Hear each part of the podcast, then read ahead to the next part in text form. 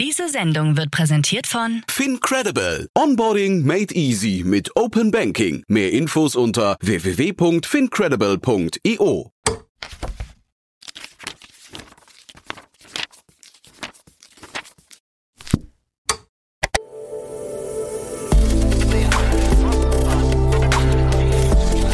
Startup Insider Daily. Read Only. Der Podcast mit Buchempfehlungen von und für Unternehmerinnen und Unternehmer. Hallo und herzlich willkommen zu Startup Insider Read Only. Ganz schön, dass du wieder dabei bist. Ich bin Annalena Kümpel, ich bin Moderatorin und für dieses Podcast-Format spreche ich mit Autorinnen und Autoren von Businessbüchern.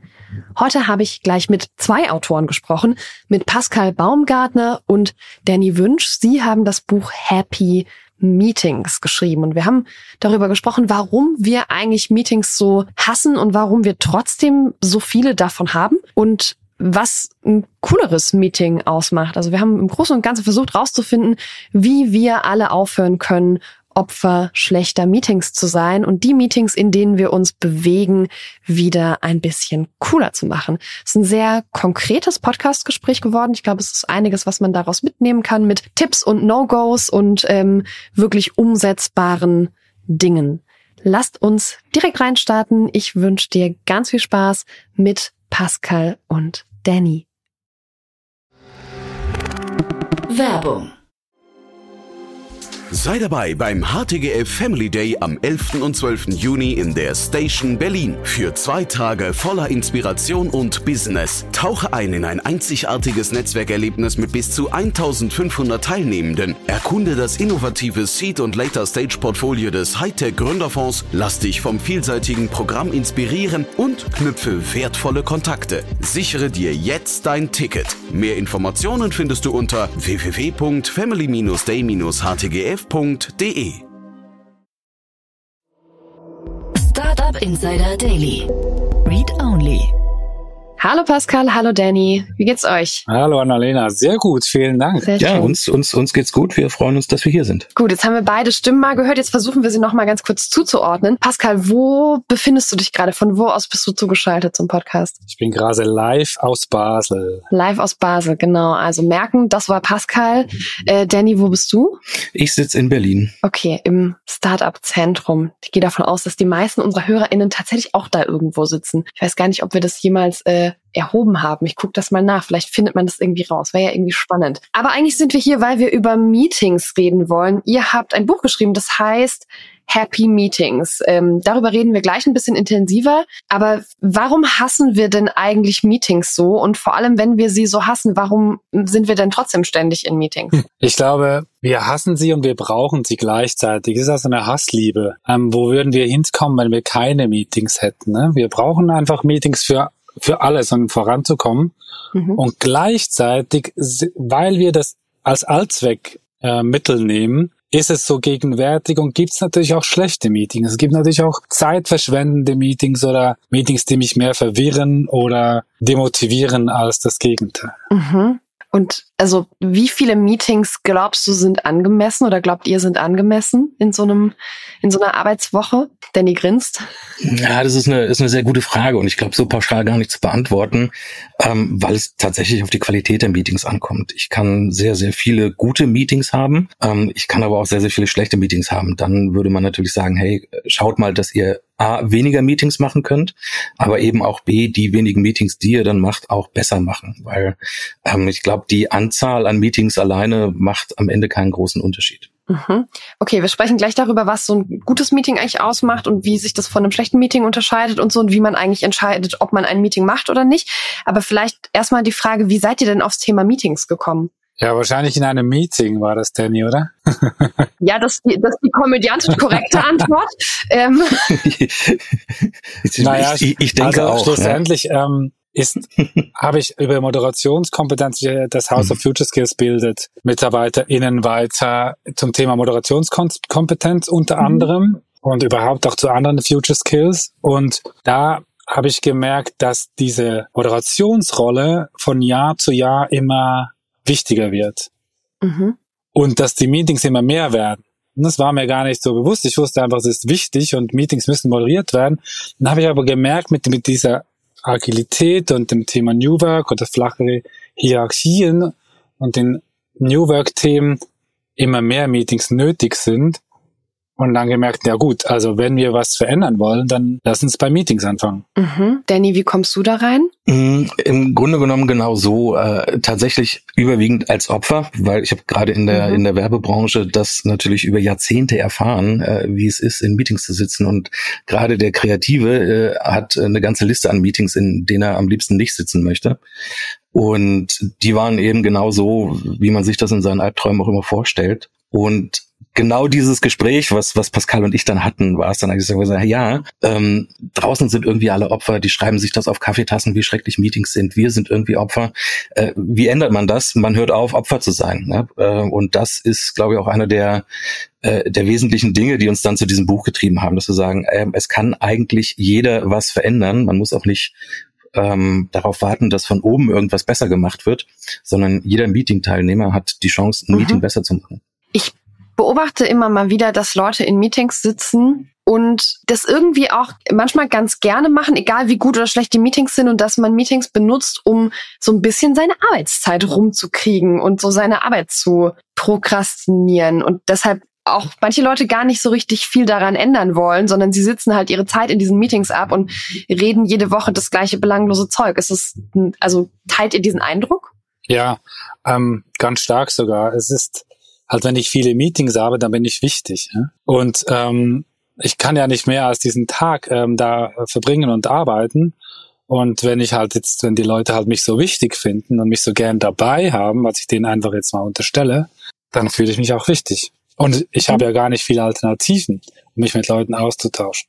Ja, wenn ich mich austauschen will, nicht. Aber also die meisten Menschen haben ja noch einen weiteren Teil in ihrer Arbeit, in dem man sich irgendwie inhaltlich mit was beschäftigen muss. Man muss manchmal Sachen aufschreiben, man muss mal, weiß ich nicht, Dinge in PowerPoint-Folien festhalten, Präsentationen rausschreiben, ne, Konzepte rausschicken, was auch immer. Also irgendwie muss es ja ein, ein Ergebnis geben. Das heißt, es braucht schon auch manchmal so Stillarbeitsphasen, in denen man dann was tut. Deswegen vielleicht komme ich nochmal zurück zu der Frage, wann hat man denn so viele Meetings? Ähm, ab wann kann man denn diese, also wo kippt das von, ich sitze nur noch in Meetings rum und kann die eigentlich auch gar nicht mehr verarbeiten, weil ich gar keine Zeit mehr übrig habe vor lauter Meetings, um überhaupt den Teil meines Jobs zu machen, der eben nicht in Meetings stattfindet. Also ab wann guckt ihr auf einen Kalender und sagt, du musst auf jeden Fall Meetings reduzieren? Kommt, würde ich sagen, auch auf den Job an. Also ich kenne es als äh, Kreativer wieder. Ich habe manchmal morgens ein Meeting, in dem mir mhm. gesagt wird, was ich den Tag über zu tun habe. Danach habe ich andere Meetings zu anderen Themen, Abstimmungsmeetings und abends dann ein Meeting, in dem er mich fragt, welche Ergebnisse habe ich denn jetzt äh, den Tag über hervorgebracht. Er hatte aber vor lauter Meetings keine Zeit zu arbeiten. Dann wiederum, Pascal gibt es wahrscheinlich auch andere Jobs, da ist es wichtig, die ganze Zeit in Meetings zu sein, Themen voranzubringen, äh, Leute anzuleiten. Ähm, also auch da ist es wieder sehr, sehr unterschiedlich und kommt auf die Position und natürlich auch den Charakter ein bisschen an. Das ist genau, hast du eigentlich schon vorweggenommen, die Antwort, Annalena. Ähm, die einen brauchen mehr Arbeitszeit noch neben den Meetings, um wirklich zu arbeiten, und für die anderen ist Arbeit, ähm, also sind Meetings Arbeit. Mhm. Ja, also ich glaube ja, Meetings sind immer ein Teil von Arbeit und sind ja auch ein relevanter Teil von Kommunikation. Ne? Aber ähm, die sind halt dann doch häufig Mist. Und deshalb habt ihr, glaube ich, dieses Buch geschrieben. Was ähm, habt ihr euch dafür überlegt? Also was habe ich nach, de nach der Lektüre dieses Buches vielleicht mehr? Was wird dann besser? Ja, auf jeden Fall mehr Happy Meetings, hast du. Das ist, äh, das ist das große Versprechen. Und ähm, wir haben uns dabei gedacht, weißt du, wir haben, wir reden mit ziemlich vielen Leuten, weil wir doch schon ein paar Jahre unterwegs sind und die gerade Werbe- oder Trainerindustrie auch ähm, groß und lebendig ist. Und haben da gemerkt, dass die Leute frustriert sind oder werden. Ähm, und man kann das jetzt nicht alles der Digitalisierung oder dem ganzen Change zusprechen, sondern schon auch, dass der Druck und die Unsicherheit und die Veränderungen schon auch ein bisschen fordernd sind. Und dann war noch dieses, mh, hm, oft auch noch dieses, diese Frustration von zum Beispiel, ähm, dass die Führungskräfte nicht richtig toll oder gut wären, dass die Organisation nicht gut nicht gut vorankommt, nicht super strukturiert ist. Und da wollten wir den Leuten etwas geben, wo sie in ihrem unmittelbaren Umfeld etwas verbessern können. Und das sind unserer Meinung nach in erster Linie und vor allem Meetings. Mhm. Und um ein Meeting ein bisschen zu verändern oder ein Meeting happy zu machen, muss ich nicht meinen Chef oder Chefchef -Chef fragen. Ich muss auch nicht warten, bis einer das entscheidet. Ich kann es einfach fünf Minuten kürzer machen. Ich kann einfach eine Moderation ansetzen. Ich kann einfach eine Agenda dazu schreiben, einen Kontext machen, ein Warm-up, ein, ähm, ein, äh, ein Video laufen lassen. Ich kann Witze machen. Ich kann Abstimmungen machen. Ich kann Selbstorganisation leben. Ich kann Feedback einfragen. Kann ich alles machen, ohne dass es jemand absegnen muss. Und somit wollten wir was schaffen oder haben jetzt, jetzt was geschaffen mit dem Buch, was die Selbstwirksamkeit zurückbringt und wieder ein bisschen mehr Spaß in den Alltag bringt ohne die Reorganisation Nummer 13 in Konzernen abzuwarten oder irgendwelche wichtige Entscheidungen von irgendwelchen Leuten. Das heißt, ich kriege das Handwerkszeug dafür im Buch? Und zwar sofort, ja. Okay, okay, gut. Genau. Im besten Fall hast du nach dem Lesen mindestens eine Idee, was du im nächsten Meeting konkret anders machen kannst. Wer ist denn für so ein Meeting verantwortlich? Also wer ist denn der Mensch, der dann das Buch lesen muss und sich drum kümmert? Das ist so eine schöne Frage. Ähm, eigentlich alle. Also eigentlich wollten wir erstmal ein Buch schreiben für alle Leute, die nie ein Meeting moderieren, weil Moderation wird per Definition auch mit Host gleichgesetzt. He? Auch wer moderiert, dann ist der auch verantwortlich. Aber wenn du so nach Verantwortlichkeit fragst, ist der, der einlädt, also der Meeting Host, verantwortlich, dass A, die richtigen Leute da sind, B, die richtigen Ziele und, für, und die richtigen Leute dabei sind, dass das Timing stimmt, dass die Atmosphäre stimmt, dass alles funktioniert, remote oder on-site. Das ist eigentlich der Meeting Host, der ist dafür verantwortlich. Mhm. Okay, also wenn ich einlade, dann bin ich auch dafür verantwortlich, ob das Meeting gut oder schlecht ist. Du bist zumindest für das Setup des Meetings zuständig, dass die richtigen Leute drin sitzen mhm. und die richtig gebrieft, also richtig vorbereitet sind oder sich richtig vorbereiten können. Dass jemand die Moderation macht, jemand wahrscheinlich auch noch das Timekeeping macht und wenn du noch Glück hast, einen Focuskeeper hast, also die Mindestrollen, ja. Okay, wie, Danny, du wolltest glaube ich noch was sagen? Mhm. Äh, genau, es gibt ja, es gibt ja mehrere Rollen in einem Meeting. Das haben wir in dem Buch auch mal definiert, ne, dass man die Verantwortlichkeiten für ein gutes Meeting sind tatsächlich weit verteilt vom Host bis hin zum Timekeeper, der darauf achtet, dass die Zeiten auch eingehalten werden. Ne, für jedes bestimmte Thema hat man eine bestimmte Zeit und dann muss der Timekeeper irgendwann mhm. sagen, das war's jetzt, wir müssen weitermachen. Äh, tatsächlich ist aber auch auch sehr sehr wichtig ähm, der gemeine Teilnehmer eines Meetings äh, tatsächlich, ähm, weil die meisten Leute, ne, es werden viele Verantwortlichkeiten verteilt und dann sitzen alle anderen meistens da und denken, sie können zuhören und ähm, quasi das Meeting aussitzen, aber der Teilnehmer hat natürlich im Meeting auch eine sehr, sehr wichtige Rolle. Ähm, er soll teilnehmen, das heißt auch Beiträge leisten ja, und äh, vielleicht da dann auch der Fokuskeeper aufgerufen, darauf zu achten, dass auch ähm, nicht nur alle beim Thema bleiben, sondern auch alle gleichmäßig dazu beitragen können. Mhm. So, da sind jetzt mehrere Themen drin. Wir fangen mit, ähm, womit fangen wir denn an? Focus Keeping. Ähm, Fokus und Timekeeping, wenn ich nicht die Führungskraft bin, aber Leute im Meeting habe, die in der Hierarchie über mir stehen, ist, glaube ich, ein Ego-Problem und ein Problem von Berechtigung. Ähm, was empfehlt ihr? Ähm, um, um was zu haben, um, um Focus-Keeper zu bestimmen, oder wie meinst du? Ja, also wenn ich das machen soll mit dieser Moderation und dem Focus-Keeping und so, da sind jetzt Leute im Meeting, die sind in der Hierarchie mhm. dort so. über mir. Ja. Ähm, so. Ja, das ist doch, das ist doch genau die Superpower, die du, die du dann hast und nämlich genau mal diesen Leuten so einen kleinen Spiegel vorzuhalten, dass sie vielleicht des Öfteren vom Thema ablenken oder einfach auch zu lange reden. Und das heißt, ich würde immer hingehen und sagen, in der Rolle als Focus Keeper ähm, ist es meine Aufgabe, darauf hinzuweisen, dass wir jetzt gerade wieder von Zielgruppe 2 reden und wir eigentlich über das Problem von Zielgruppe A reden wollten. Mhm. Oder in der Rolle des Timekeepers kann ich sagen, wir haben noch acht Minuten und äh, für dieses Thema war eigentlich nur zwei gedacht. Äh, wie, wie wollen wir weitermachen? Okay, also das heißt, ich störe so ein bisschen rein und ich weise immer auf meine Rolle hin. Ähm, ich kann jetzt so ein bisschen mit meiner Erfahrung von der Bühne kommen, weil selbst mir auf der Bühne, ne, da habe ich viel Erfahrung und viel Präsenz, mir passiert das. Komm auf die Bühne, da ist gerade ein CEO, der hat keine Zeit mehr. Der ist auch schon drüber.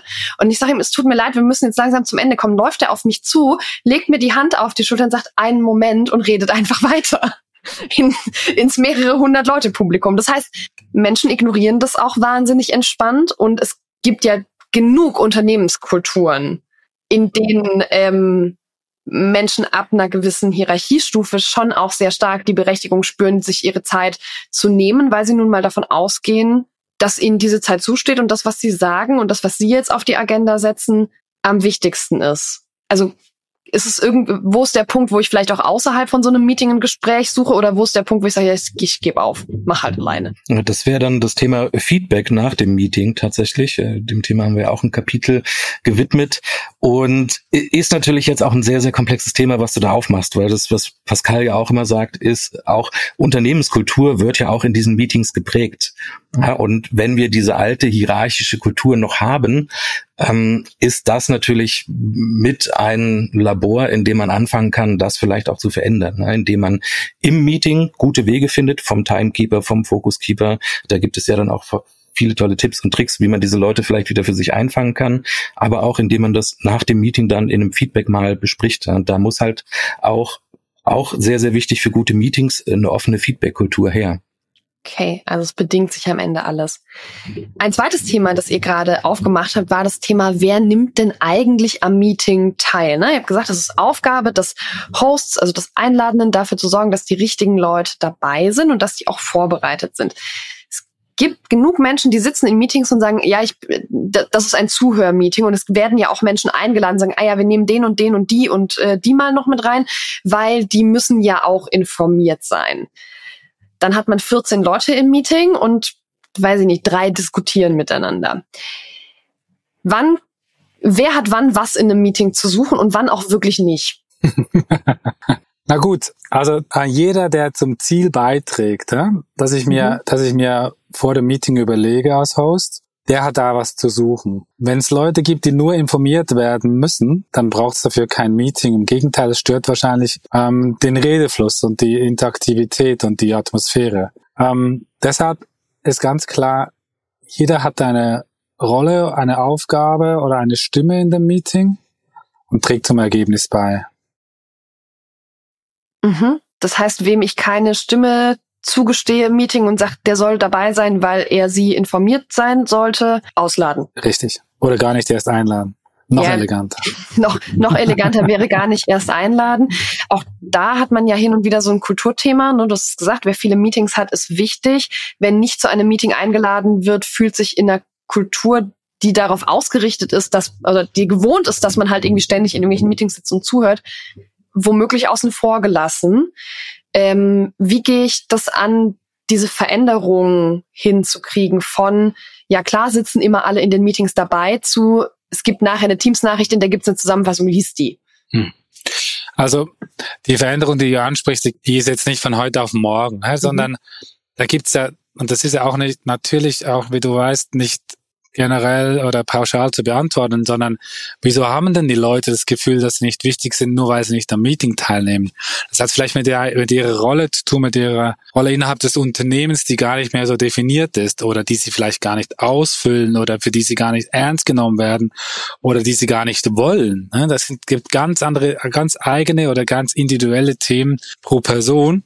Ähm, und deshalb ist es mit dieser Veränderung gar nicht so so einfach mit einem Schalter umlegen, sondern dafür braucht's wie bei jeder Veränderung Zeit und viel Zuhören und viel auch mhm. Gespür und auch mal eine Frage so, hm, du bist jetzt nicht mehr an diesen Meetings äh, vom Steering Board oder was auch immer, ähm, fühlst du dich jetzt irgendwie ausgeschlossen oder weißt du, wo die Informationen sind? Das liegt ja alles auch immer auf so und so diesem, diesen Server oder du siehst ja auch auf dem Slack-Channel, was wir überhaupt diskutieren am Meeting. Wenn du da was hast, kannst du auch sagen, dass du dazukommen bist. Also die Leute halt abholen und ein und dazunehmen, ähm, eher als äh, Schalter umlegen, weil natürlich, natürlich bringt das Verunsicherung wenn ich nicht mehr an Meetings und ich sehe die ganze Zeit vielleicht sogar die Leute scheren sich zusammen und haben mega Spaß. Noch wenn sie unser Buch kennen, haben sie noch Spaß im Meeting. Gott. Ich will auch Spaß haben. Ich will auch Musik am Anfang haben und lachen und klatschen am Schluss ähm, und auch zufrieden rauskommen. Will ich auch, habe ich ja gar nicht. Ähm, damit liegt es aber auch an mir, ähm, da vielleicht zu sagen, okay, wo sind denn die Informationen oder äh, oder mir selber zu überlegen, wo kann ich denn eigentlich mich einbringen oder wo würde ich mich gerne einbringen. Und dann kommen wir wieder zur Selbstorganisation, was nochmal ein anderes Thema ist. Mhm. Du hast gerade gesagt, Musik und Lachen und Klatschen und all diese Dinge, das äh, klingt ganz nett. Erzähl uns doch ein bisschen davon, wie genau ein Happy Meeting aussieht Was macht das aus? Ja, also es ist ja jetzt nicht eine Blaupause, Happy Meeting ist Happy Meeting, sondern es gibt auch ernste Meetings. Und es gibt auch Meetings, die schwierige Themen bearbeiten und sehr kopflastig sind. Und genau da ist es sehr interessant, sich zu überlegen, wie kann ich jetzt die richtige Stimmung reinbringen oder auflockern. Ähm, bei, bei schönen oder eher lockeren Meetings fängt es bei uns auf mit Musik an. Ähm, wenn wir, also gerade wenn wir Remote machen, da ist nicht irgendwie so gleich der Bildschirm und man redet gleich, sondern da fängt erstmal mit Musik an und dann gibt's ein Check-in. Und das heißt, ich werde mal von jedem hören, wie er zum Beispiel gerade da ist und wie fokussiert er ist.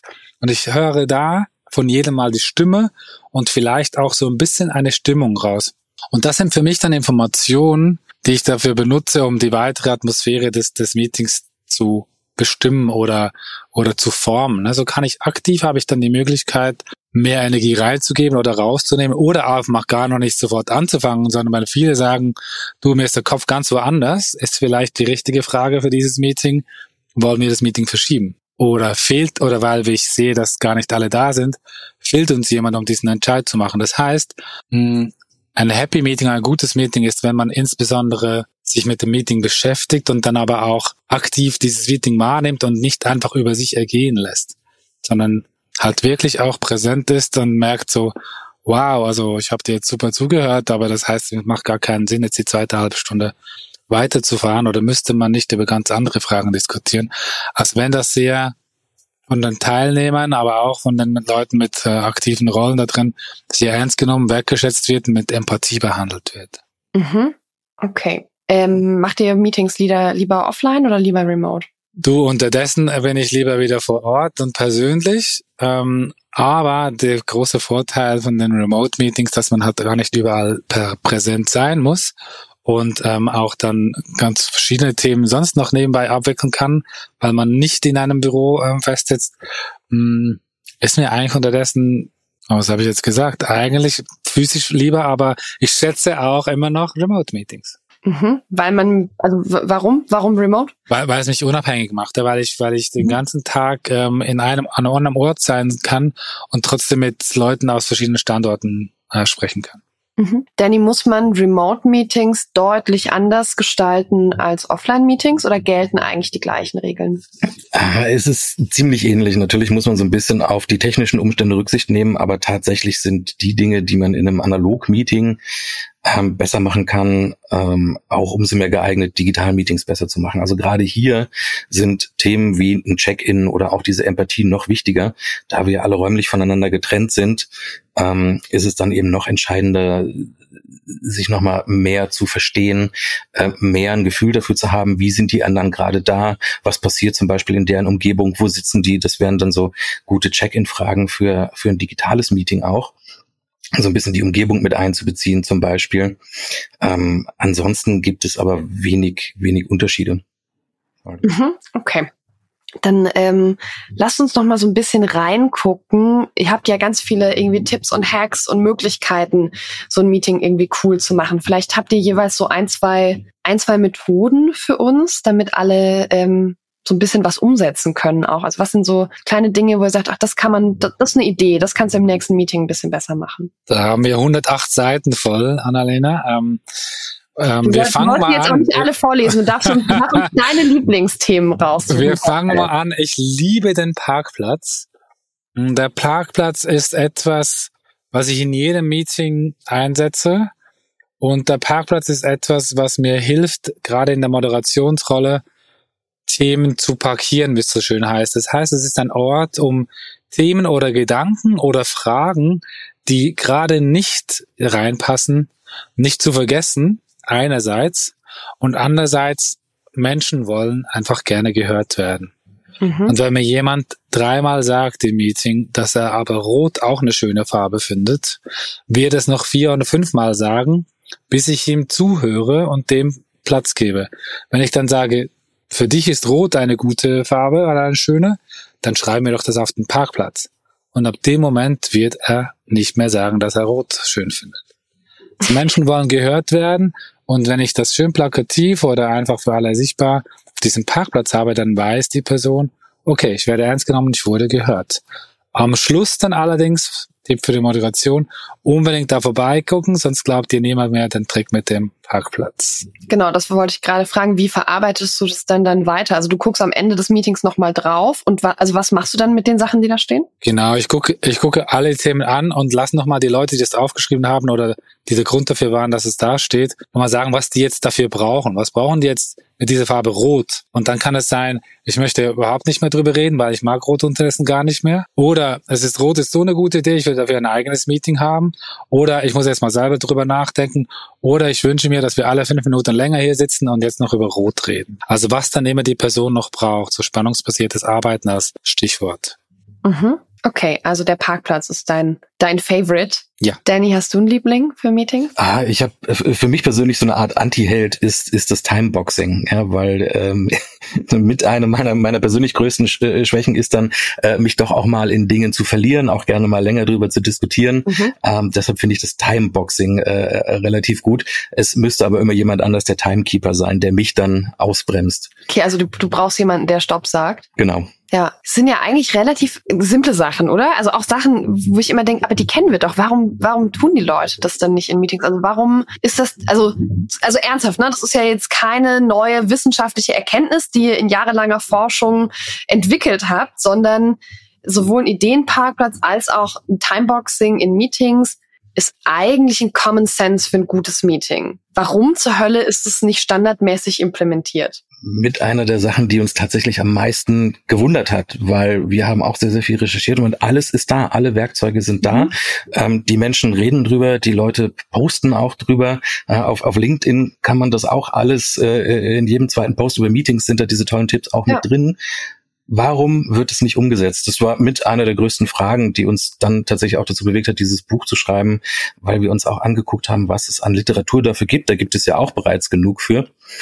Und die war oftmals sehr trocken und sehr theoretisch. Deswegen haben wir das Buch eben so wie es heißt, happy, äh, auch einigermaßen unterhaltsam geschrieben, weil wir uns denken, dass ein Buch das Spaß macht zu lesen. Das ist jetzt keine trockene Theorie und da wird der Parkplatz nicht nur erklärt, das ist auch einigermaßen unterhaltsam geschrieben.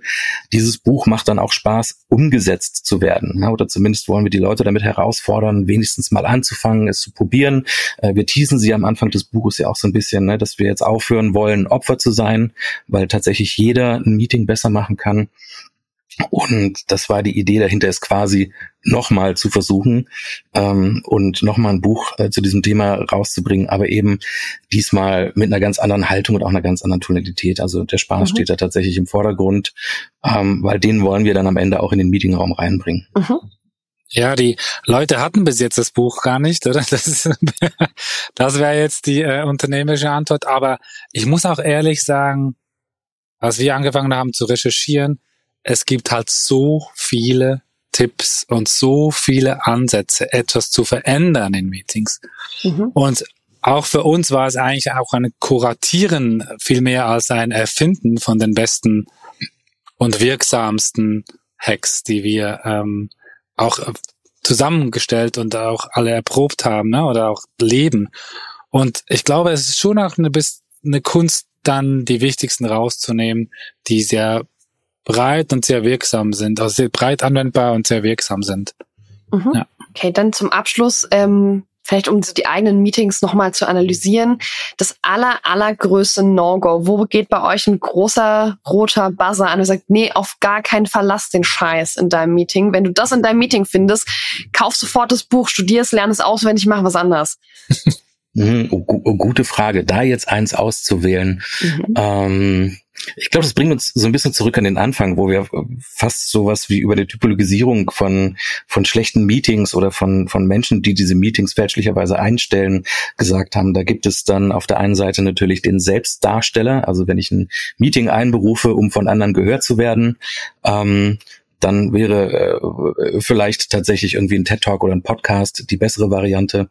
Ähm, das, das wäre so mein oberstes No-Go, weil ich keine Lust habe, in einem Meeting zu sitzen, ähm, um die ganze Zeit nur jemanden zuzuhören. Das bringt quasi niemanden weiter. Das wäre dann das Meeting, das am Ende eigentlich auch hätte eine Mail sein können. Mhm. Es gibt auf der anderen Seite aber auch viele Mails, die lieber ein Meeting gewesen wären. ja, und für mich ist ist nicht ein No-Go, aber ich merke schon, wie ich leicht angespannt da sitze und äh, nach der Moderation umgucke oder mich umhöre.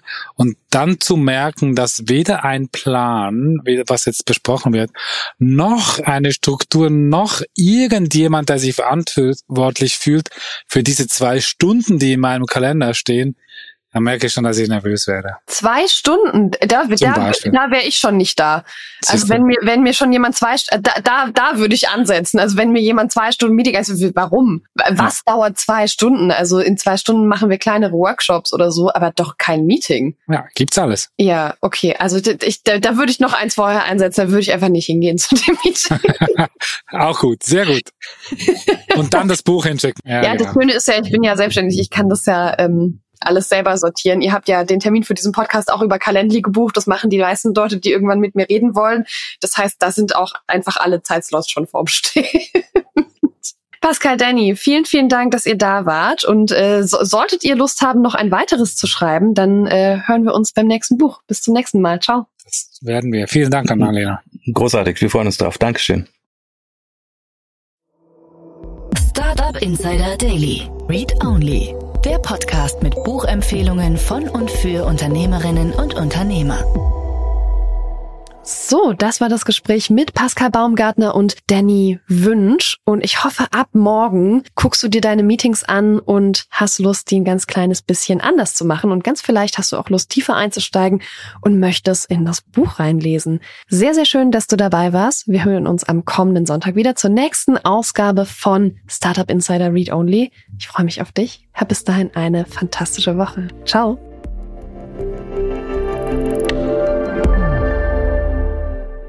Diese Sendung wurde präsentiert von Fincredible. Onboarding made easy mit Open Banking. Mehr Infos unter www.fincredible.io.